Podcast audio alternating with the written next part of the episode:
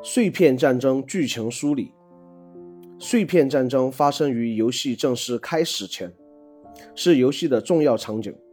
但是游戏中对于这次战争过程的描述非常少，也比较隐晦。所以我想分享一下自己对这段剧情的理解。首先，我认为碎片战争的目的并非单单是像表面那样，为了抢夺大卢恩，因为就连战无不胜的马连尼亚也不曾。拿走哪怕一个大卢恩，也没有谁被抢走自己的大卢恩。在游戏的预告 CG 中，我们第一次接触到碎片战争，其最初焦点是王城罗德尔。通过 CG 及游戏文本还有场景，我们知道攻击过或与王城发生战争的至少有拉卡德、葛福亚、葛瑞克、拉塔恩，其结果是赐福王蒙格特大杀四方，守住王城。拉卡德被堵回泉水，无能狂怒，决定被大蛇吃下。葛瑞克、葛福亚一个逃回史东威尔城，一个被生擒。拉塔恩也退回盖利德。随着王城保卫战的胜利，碎片战争第一阶段结束。尚未参战的半神有拉尼、蒙格、米凯拉和马连尼亚。拉尼相信大家都很熟悉，毕竟唯一指定大老婆。雪王一是表面替大哥守下水道。实则暗地里打自己的小算盘，趁机拐走米凯拉。本身剧情不是很多，所以重点谈谈米凯拉与马连尼亚。米凯拉与马连尼亚可以说是游戏中最神秘、逼格也最高的半神，一个被称为最可怕的半神，一个体内寄宿着黄金树都无能为力的腐败，猩红腐败，且邂逅了精灵，获得了无敌的流水剑法水鸟乱舞。且米凯拉似乎是唯一一个单干的神人或半神，至少现在我们无法知道其背后是否有一个神存在。通过拉达冈光环的描述，我们知道在尝试黄金树的祷告治疗马连尼亚的腐败失败后，米凯拉就选择背离了黄金树体系。随后，米凯拉与马连尼亚带着自己的尊府骑士从王城来到了化圣雪原。用自己的血浇灌出了圣树，但是圣树无法成为黄金树。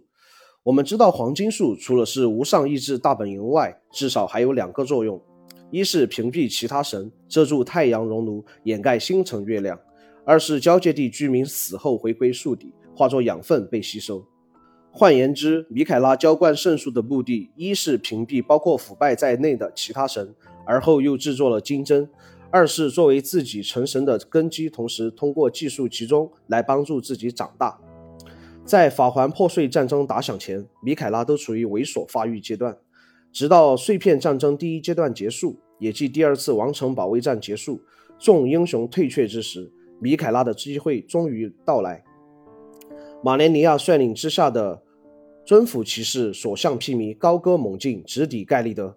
这里需要注意一下，马连尼亚的远征应该是有一个明确目的。我一开始认为马连尼亚的目的是击败其他半神，为米凯拉成神扫清障碍，但其目的并非这么简单。游戏中凡是尊府骑士战斗过的地方，要么地面上，要么副本里，或多或少都可以找到他们的影子。除了盖利德，几乎只有林姆格福的地牢里有尊府骑士。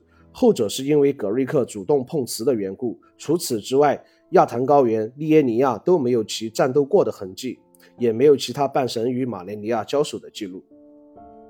与基甸的对话及其他文本中，我们得知马连尼亚不惜释放腐败污染整个盖利德，也要与拉塔恩战至平手。但是经过米利森支线，我们会了解到马连尼亚并没有一开始想的那么血。虽然生来寄宿着腐败。但其非常抵触腐败，且一直在与之抗衡，且多次使用后会彻底腐化。可知，除非万不得已，不会使用腐败的力量。那么，拔出金针的目的是为了从拉塔恩手中逃生吗？其实，将军并无追击的打算。结合与拉塔恩的 CG，最开始马连尼亚被打掉一手，但是将军并无追击的打算。而马连尼亚组装好一手后，直接开大，以命相搏。结果是马连尼亚陷入沉睡，尊府骑士团几乎全灭，芬雷独自舍命救走马连尼亚。我们知道还没有半神在碎片战争中殒命，再加上将军的人设打输最多丢脸而已，所以我的结论是，此次远征的目标既是盖利德或拉塔恩。